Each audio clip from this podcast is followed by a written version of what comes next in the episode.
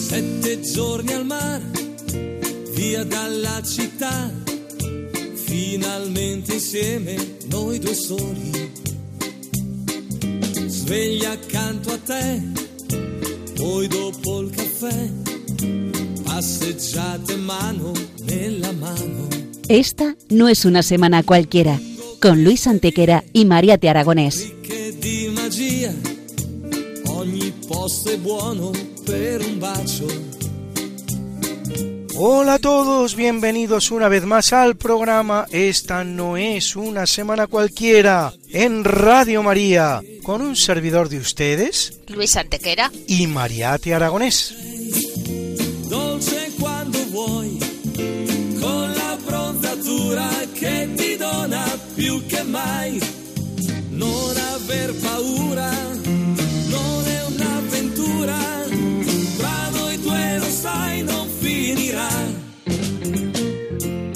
bien, Luis, ¿qué semana nos ocupa hoy?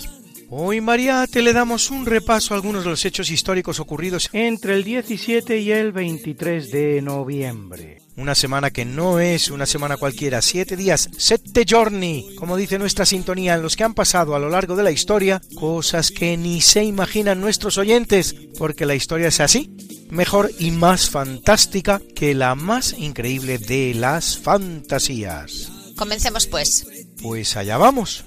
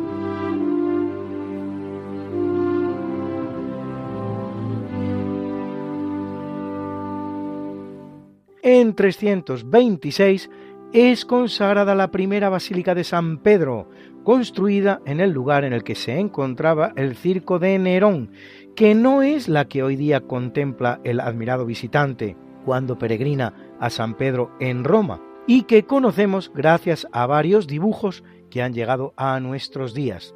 Se dice que de las basílicas romanas que han llegado a la actualidad es la de Santa Sabina la que más parecido guarda con el antiguo San Pedro. En la misma fecha, pero de 1626, es decir, 1300 redondos años después, será consagrada la nueva basílica. Es así la maravillosa construcción que contemplamos hoy día, en la base, por cierto, del cisma luterano por la oposición que a su construcción mostrará el principal protagonista del mismo, el agustino alemán Martín Lutero.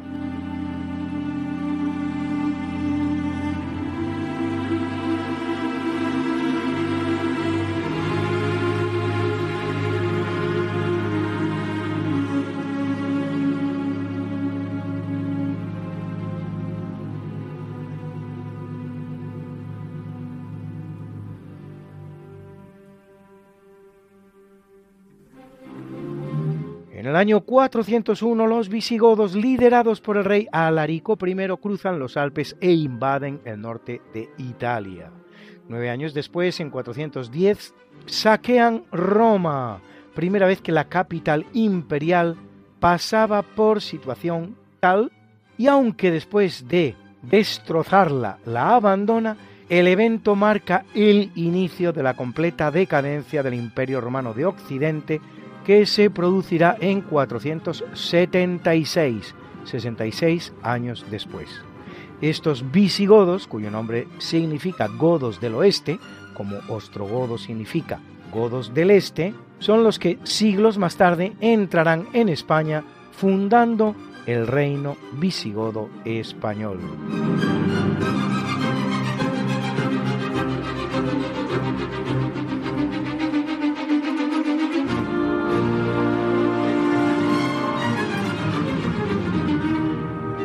Y precisamente en ese reino visigodo español del que hablamos, en 656 comienza en España el séptimo concilio de Toledo, verdadero órgano de gobierno de la monarquía visigótica, no solo religioso, sino político también, al que asisten nada menos que 41 obispos, que condena y regula el delito de traición contra el rey y particularmente toda actividad realizada contra él por un clérigo. Se decide también que los ermitaños vagabundos deberían recluirse en los conventos de su orden, como modo de evitar las tropelías que cometían por pueblos y caminos.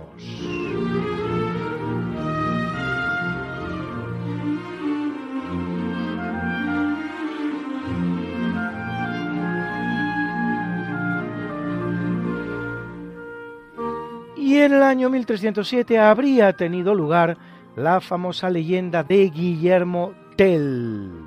Cuenta la leyenda que, habiendo tomado los Habsburgo algunos cantones suizos, un ballestero por nombre Guillermo Tell, al pasar por la plaza mayor de Altdorf, que significa pueblo viejo, con su hijo, rehusó inclinarse ante el sombrero instalado en ella, simbolizando al soberano. Ante tal muestra de rebeldía, el gobernador Hermann Gessler lo habría detenido y, conocedor de su buena puntería, lo habría condenado a disparar sobre una manzana colocada sobre la cabeza de su hijo. Si Tell acertaba, sería liberado, si no, sería condenado a muerte. Tell introdujo dos flechas en su ballesta, apuntó y gracias a su puntería acertó en la manzana, cuando el gobernador le preguntó la razón de la segunda flecha, Guillermo Tell le contestó que era para él, para el gobernador, en el caso de que la primera hubiera herido a su hijo. Furioso por la respuesta, el gobernador no le dio la prometida libertad. Conducido a la cárcel a través del lago de los cuatro cantones, estalla una tormenta. Gesla desata a Tell y éste consigue salvar la barca y una vez en tierra huir. Acto seguido tiende una emboscada al gobernador, al que mata con la flecha que tenía reservada para él.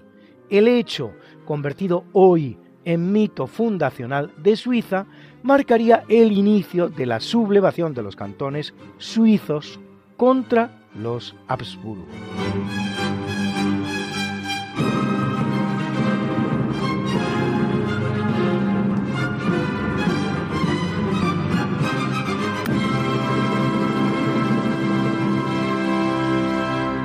Y ahora un capítulo más del epígrafe Cambio climático antes del cambio climático, porque en 1421 se produce la llamada inundación del día de Santa Isabel y una torrencial tormenta rompe un dique en la ciudad holandesa de Wildrecht. 72 aldeas son tragadas por las aguas y mueren entre 2 y 10 mil personas. Toda Holanda y Zelanda quedan bajo el agua.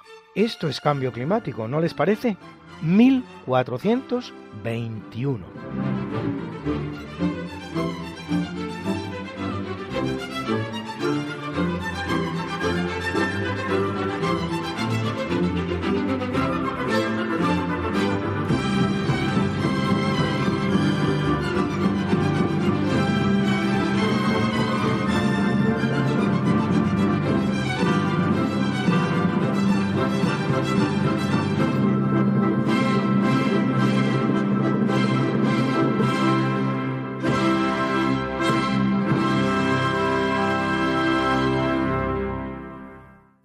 Capítulo siempre fecundo de la conquista, colonización y evangelización de América por los españoles que va a permitir a los indígenas americanos el tránsito del neolítico al renacimiento en apenas dos generaciones, un tránsito que a los europeos había costado 7.000 enteros años, en 1493 Cristóbal Colón en el curso de su primer viaje a América avista la isla de Puerto Rico, aunque es posible que con anterioridad ya lo hubiera hecho Martín Alonso Pinzón.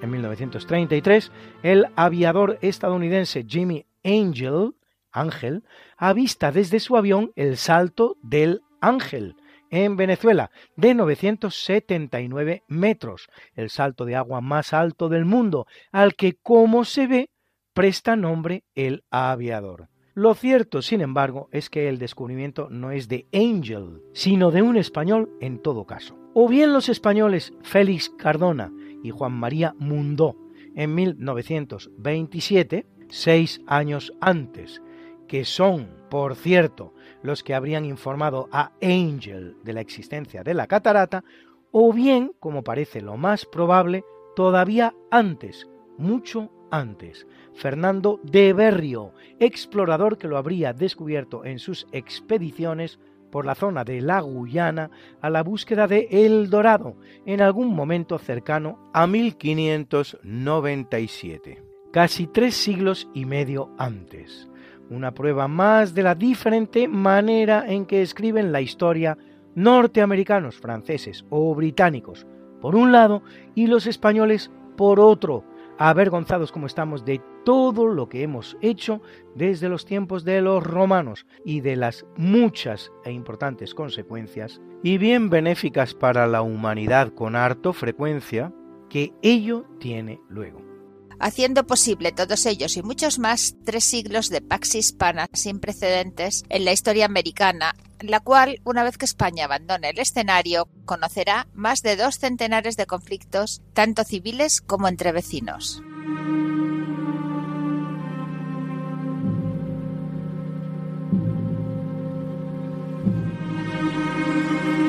En 1803, en Vertières, en el norte de la colonia francesa entonces llamada Saint-Domingue, conocida hoy como Haití, el líder negro y antiguo esclavo Jean-Jacques Dessalines vence definitivamente a los franceses, procediendo al exterminio total de los que aún se hallaban en la isla, unas 5.000 personas, y se proclama emperador de Haití con el nombre de Jacques I desde su flamante imperio de 27.000 kilómetros cuadrados, poco más que la provincia de Badajoz realizará sucesivas incursiones sobre la parte oriental de la isla, aunque muy españolizada, en poder de Francia desde 1795, realizando auténticas carnicerías e implanta una terrible dictadura esclavista, el que había sido él mismo esclavo. Thank you.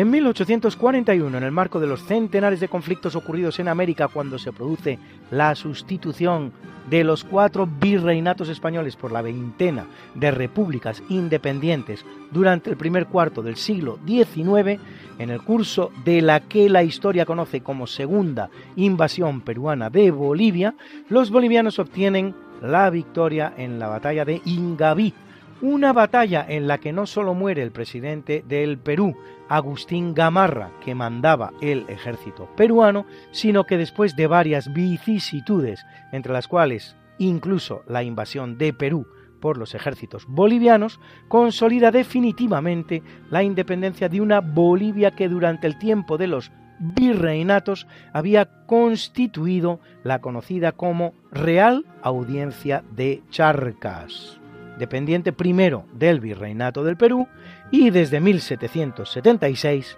del de La Plata.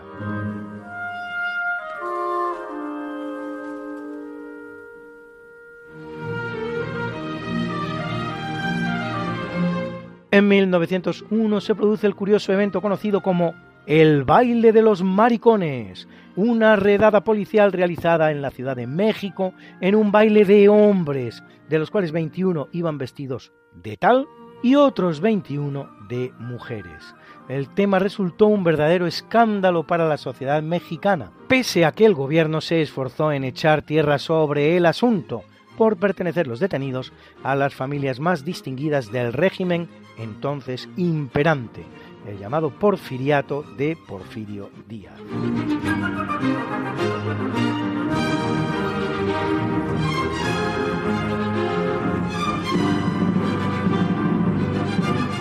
En 1918, en plena Primera Guerra Mundial, Letonia proclama la independencia respecto de Rusia. Inicia así un breve período de soberanía propia que finalizará cuando el 17 de junio de 1940, de resultas de los pactos firmados por la Unión Soviética con la Alemania nazi, Letonia es anexionada por la Unión Soviética el 21 de agosto de 1991 como consecuencia del desmoronamiento de la Unión Soviética subsiguiente a la perestroika de Mikhail Gorbachev, Letonia vuelve a proclamar su independencia y hasta la fecha.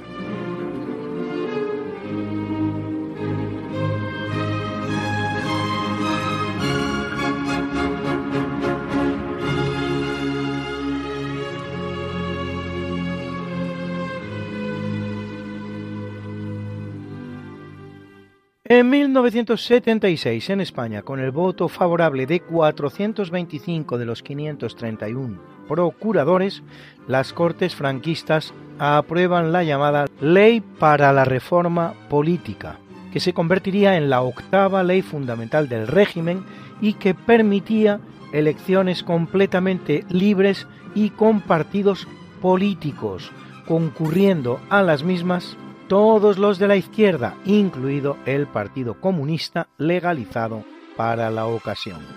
Las elecciones serán ganadas por la UCD, Unión de Centro Democrático, liderada por Adolfo Suárez, el mismo que propusiera la ley a las Cortes, cosa que hará con una mayoría de 165 diputados, a 12 de los necesarios para obtener la mayoría absoluta.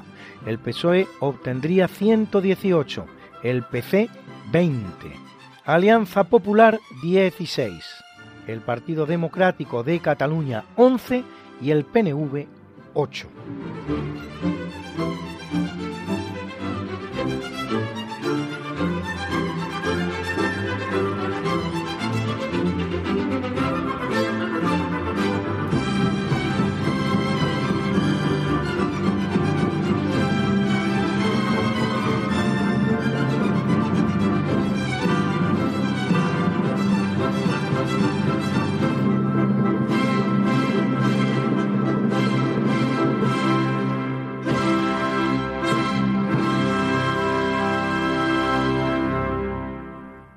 Ese mismo día, la Asamblea General de las Naciones Unidas urge por enésima vez a los gobiernos de España y Gran Bretaña a iniciar negociaciones para resolver el contencioso existente sobre Gibraltar, última colonia en suelo europeo.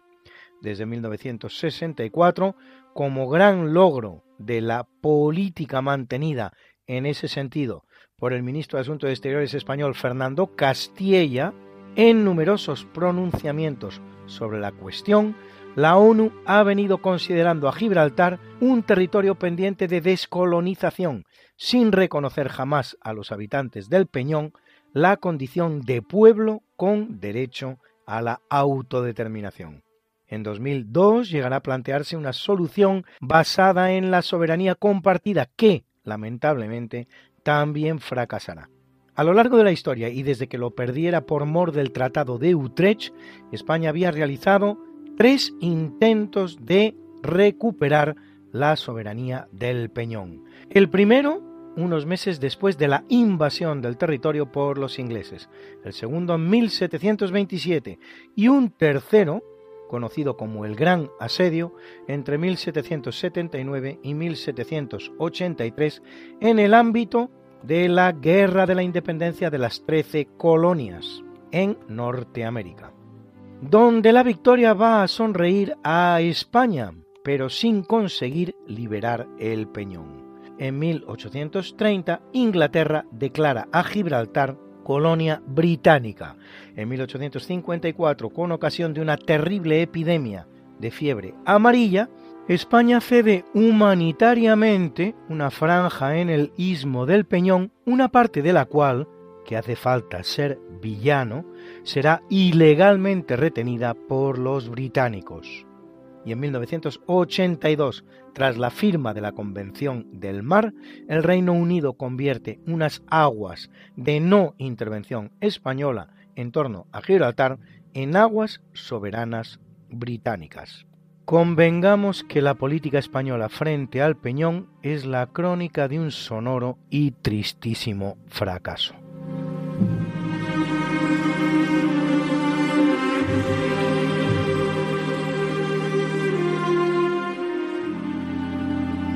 En 1978, tras recibir la visita del diputado norteamericano Leo Ryan y de unos periodistas que se habían acercado al escenario para investigar los hechos, se produce en Guyana el suicidio masivo por ingesta de cianuro de los seguidores de la secta estadounidense llamada del Templo del Pueblo de los Discípulos de Cristo.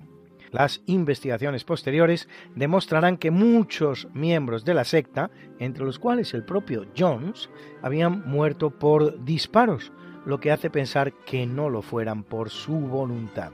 También el diputado y los periodistas serán tiroteados y muertos. El saldo final de víctimas mortales ascenderá a 913 muertos, entre los cuales 276 niños. El templo del pueblo había sido fundado en 1955 por el pastor James Jones en Indianápolis. Tenía, pues, 23 años de existencia cuando tiene lugar este aciago final.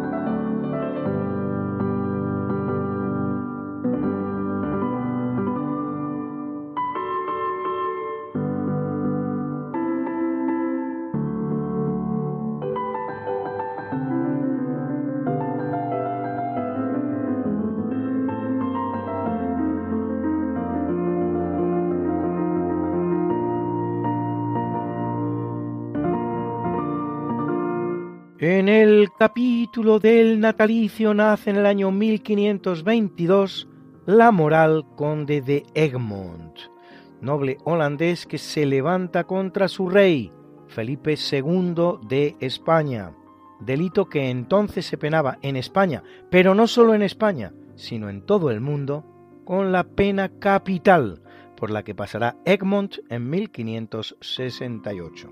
Al épico drama dedica Goethe una obra, aunque sea muy pro flamenca y muy poco pro española, y basándose en ella, Ludwig van Beethoven una maravillosa pieza musical, Egmont, de lo mejor de su producción que acompañará hoy nuestro obituario.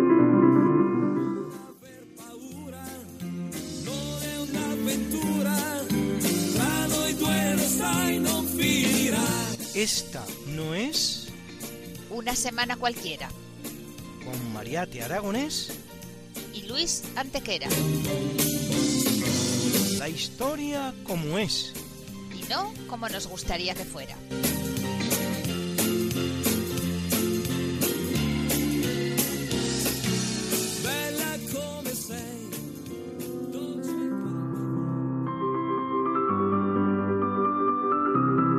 Nace en 1742 Félix Máximo López, compositor y organista español retratado por Goya en uno de sus mejores retratos.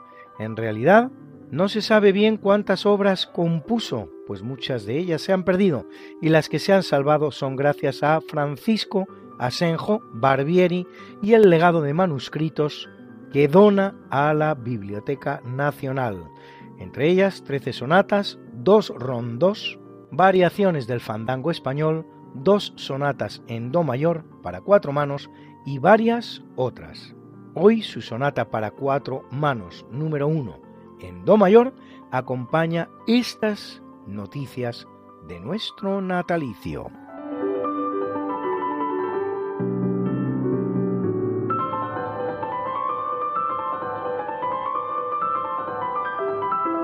Nace en 1786 Karl Maria von Weber, compositor alemán, autor de sinfonías y sonatas, así como de varias óperas, entre las cuales Silvana o Der Freischütz, el cazador furtivo, cuya obertura forma parte hoy de nuestro tercio de eventos.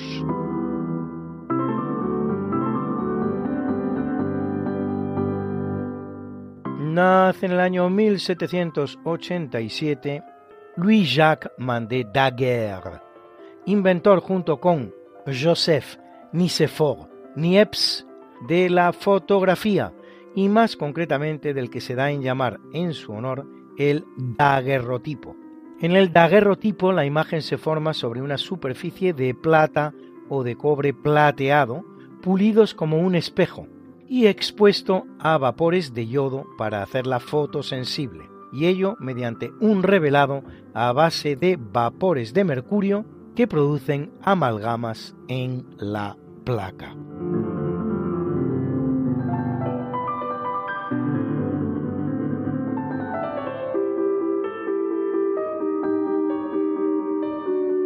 Nace en 1809 Manuel Blanco Roma Santa, conocido como el hombre lobo de Ayariz, un caso de licantropismo, trastorno psiquiátrico caracterizado por la creencia del afectado de ser un animal, lobo, como indica la palabra, de licos igual a lobo, pero también cualquier otro animal diferente del lobo. Asesino en serie español, autor confeso de 13 asesinatos cometidos en los bosques de Redondela y Argostios, en Galicia. Tras un primer asesinato de un alguacil de León y de convivir después varios años entre el ganado, empieza una carrera delictual en la que sus víctimas eran siempre mujeres o niños, de cuyo sebo que vendía se lucraba. En su modus operandi se incluía el envío de misivas a sus familiares contando que las víctimas se habían establecido en otros lugares, lo que le permitirá eludir durante varios años la acción de la justicia. Cuando finalmente es detenido, declarará ser objeto de un sortilegio de una bruja que le hacía creerse lobo durante las noches de luna llena. Condenado a morir por garrote, terminaría recibiendo la conmutación de la condena por la de cadena perpetua mediante indulto de la mismísima reina Isabel II. Será objeto de varias novelas, por lo menos cinco, y de dos películas.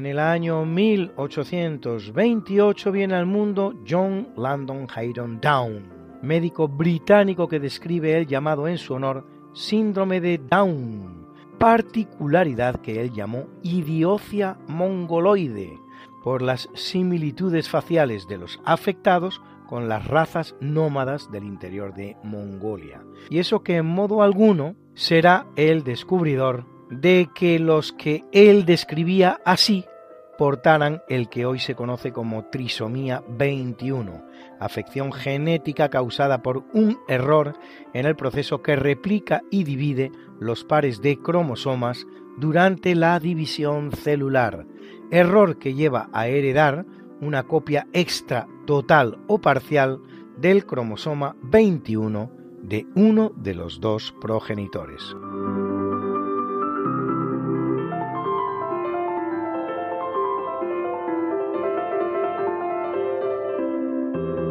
Y viene al mundo en el año 1871 el gran compositor español Amadeo Vives, autor de zarzuelas tan maravillosas como Bohemios o Doña Francisquita, de la que escuchan ustedes su precioso, porque es precioso, coro de románticos.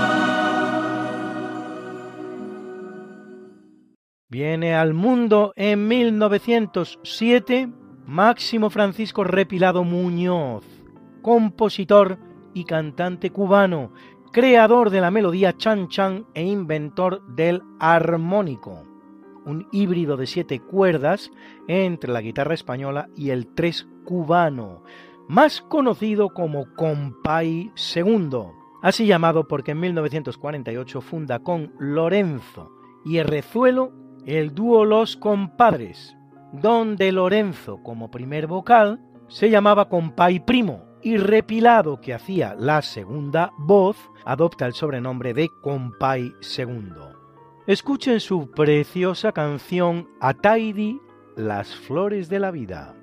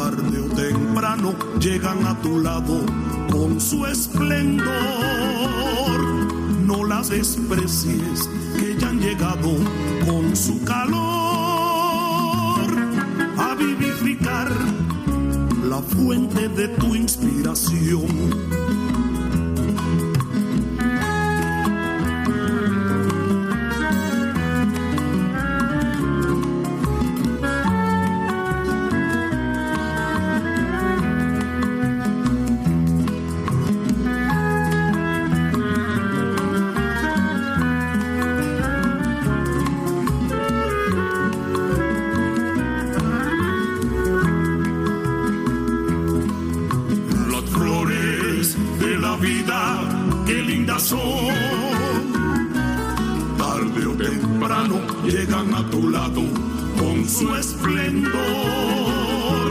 No las desprecies que ya han llegado con su calor.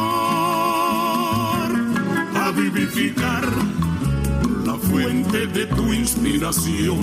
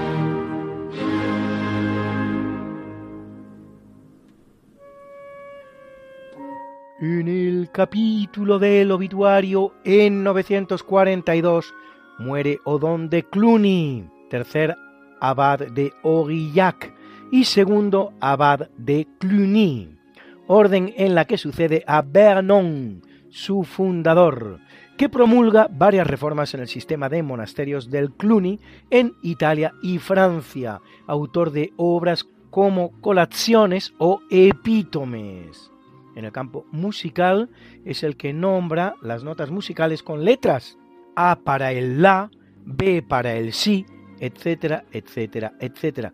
Utilización que se ha mantenido en los países germánicos y anglosajones.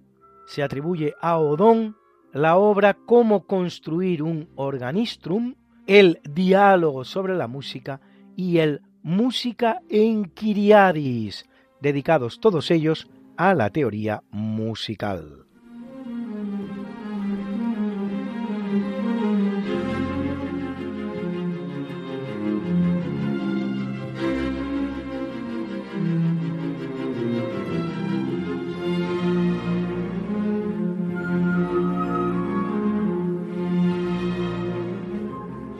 y es una mala fecha para los escritores franceses, pues en 1922 abandona el mundo Marcel Proust, autor de obras como En busca del tiempo perdido, escrita en siete partes. Y 30 redondos años después, en 1952, lo hace el poeta Paul Éluard, en cuya producción se distinguen tres etapas, la dadaísta, la surrealista y la comunista. Autor de un diccionario abreviado del surrealismo, y de poemas como Capital de la Douleur o Liberté. Era su esposa, Elena Ivanovna Diakonova, más conocida como Gala Dalí, que lo abandona para irse con el pintor español Salvador Dalí, de ahí el nombre por el que es conocida, lo que producirá en Eluard una profunda depresión.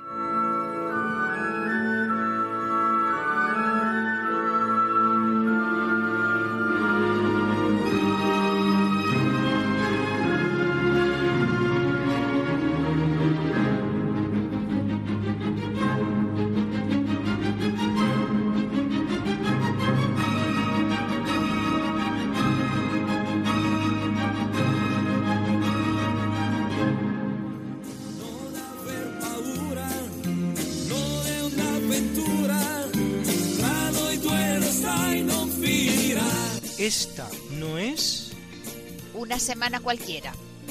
Con Mariate Aragonés. Y Luis Antequera. La historia como es. Y no como nos gustaría que fuera.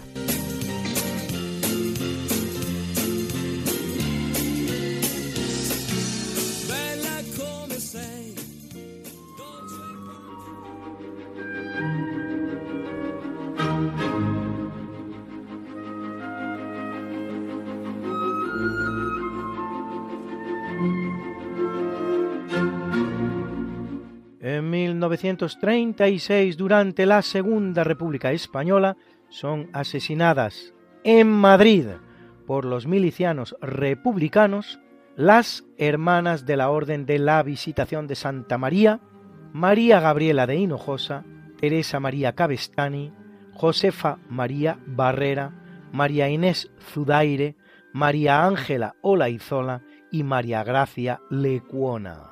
Son seis de las siete monjas que se habían quedado al cuidado del convento cuando el resto abandona la capital y se refugia en el pueblo navarro de Oronoz. Incendiada la iglesia y convertido el monasterio en cuartel de las milicias revolucionarias, las hermanas se refugiarán en una casa cercana donde son denunciadas por una vecina, secuestradas por los milicianos, conducidas a las afueras y asesinadas. La séptima hermana, María Felicitas Zendoya, sale milagrosamente ilesa del fusilamiento, huyendo hasta que, descubierta por otros milicianos solo cinco días más tarde, es igualmente secuestrada y fusilada por segunda vez, esta vez a muerte junto a las tapias del cementerio del Este.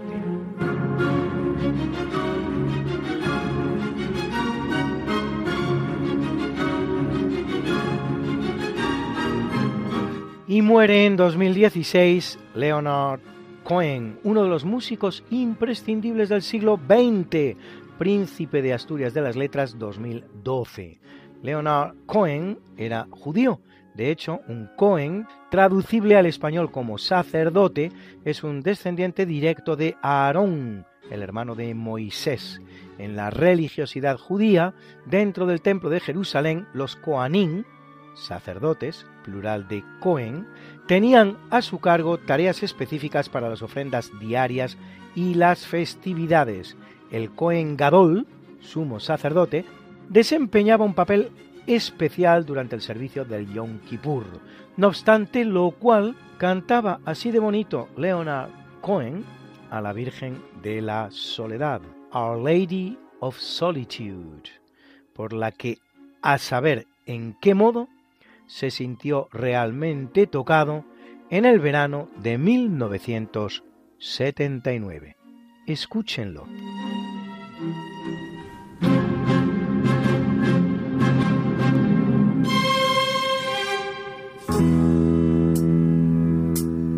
All summer long, she. Gathered in my soul from many a thorn, from many a thicket. Her fingers like a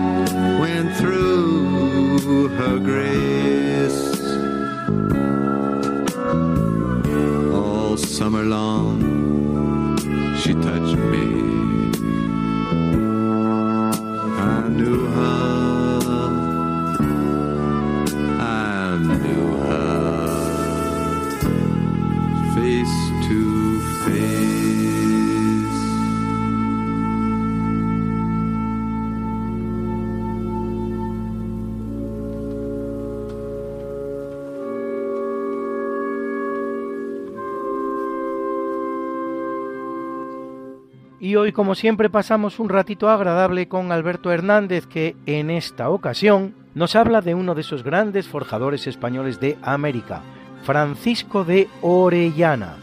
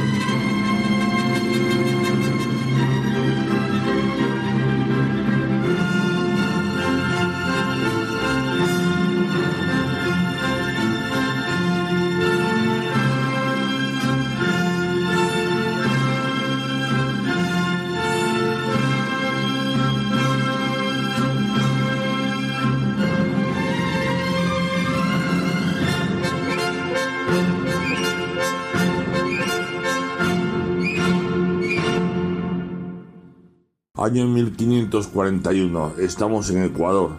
El capitán Gonzalo Pizarro prepara una expedición al país de la canela. Lleva como segundo a Francisco de Orellana, que es primo suyo y del mismo pueblo, Trujillo.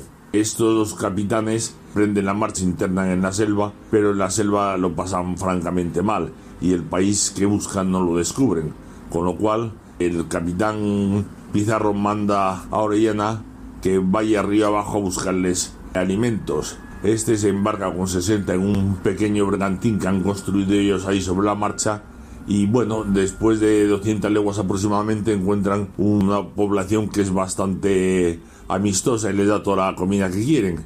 Pero cuando intenta regresar los soldados de Orellana se niegan a subir porque dicen que la corriente es de 10 kilómetros por hora, que no pueden remontar el río y que está encima están a 200 leguas que no tienen ninguna posibilidad de éxito y le dan una carta firmada como los soldados diciéndole por qué no van bueno pues este les espera tres semanas por si bajase Gonzalo Pizarro y cuando aparece pues se coge y empieza río abajo a descender hasta que llega a un gran río el río que ellos bautizan o bautizarán más tarde como río Amazonas porque ahí son atacados por unas mujeres guerreras que van desnudas. Bueno, esto es, puede que sea un poco de fantasía. Lo que es cierto es que este viaje existió porque lo relata Fray Gaspar de Carvajal y lo da con muchos datos geográficos y etnográficos de las tribus y entonces se sabe a ciencia cierta que existió. Los navegantes lo pasan francamente mal porque muchas tribus son hostiles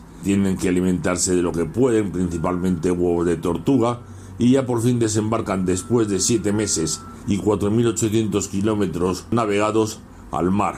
De allí ponen rumbo norte y llegan a la isla Margarita. Y de allí Francisco de Orellana se va a España. Pasa antes por Portugal. Y el rey portugués le agasaja y le quiere nombrar jefe de una expedición que vuelva a Brasil, al mismo sitio donde ha estado, etcétera, etcétera. Pero este leal al rey español le dice que no. El rey portugués se basa en que el litoral es portugués y el interior es español y como el Tratado de Tordesillas no está muy claro en ese sentido, pues intenta convencerle, pero vamos, este sigue leal al rey español y dice que no. Llega a Madrid y entonces le acusan de traición. Él tiene las cartas de sus compañeros porque no ha vuelto, pero como es un buen jefe y es muy responsable, las oculta, no dice nada y él carga con toda la responsabilidad pero finalmente sale a suelto. Y me hacen adelantado y le mandan otra vez a expedición allí. Pero la expedición antiguamente, como toda la historia de América, la pagaban los particulares. Y entonces tienen que piratear para conseguir dinero para volver. Pero vuelve y ya muere por ahí en alguna parte, se le pierde la pista. Y bueno, pues esto es todo por hoy de este gran hombre, pues también olvidado por la historia. Buenas noches y esto es todo.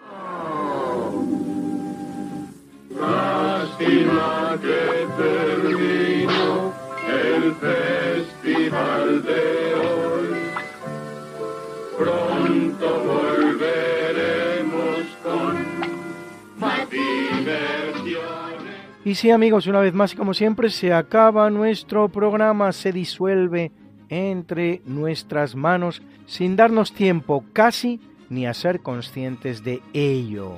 Y ya saben,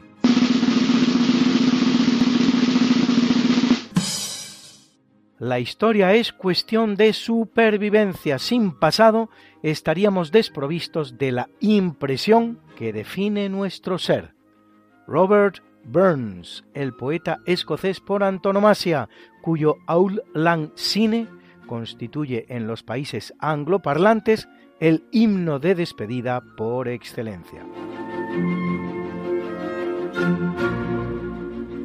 Y no lo vamos a terminar, como no lo hacemos nunca, sin presentar la mucha, buena y variada música que hoy, como siempre, nos ha acompañado. Y en el tercio de eventos, de A Freischütz, El cazador furtivo, la obertura de la ópera de Karl Maria von Weber, interpretada por la Orquesta Filarmónica Checa que dirigía Ondrej Vrabeck y en el natalicio, la sonata para cuatro manos número uno en Do mayor, su primer movimiento del compositor español Félix Máximo López, con Alberto Cono al piano. Y en el obituario, la gran obra de Ludwig van Beethoven, Egmont. Leyenda negra en su estado puro, pero qué música. Que ha interpretado en esta ocasión la Gewandhaus orquesta que dirigía Kurt Masur. Hemos escuchado también el coro de románticos de esa preciosa zarzuela que es Doña Francisquita de Amadeo Vives, que dirigía Pascualosa con la orquesta y coro Filarmonía. Y también esa maravillosa canción, Ataidi, Las Flores de la Vida, de Máximo Francisco Repilado Muñoz, interpretada por Compay II, que no es otro que Máximo Francisco Repilado Muñoz. Y también una canción curiosa, cuya historia hemos tenido ocasión de escuchar en nuestro programa, Our Lady of Solitude, Nuestra Señora de la Soledad, escrita por Leonard Cohen, interpretada por Leonard Cohen.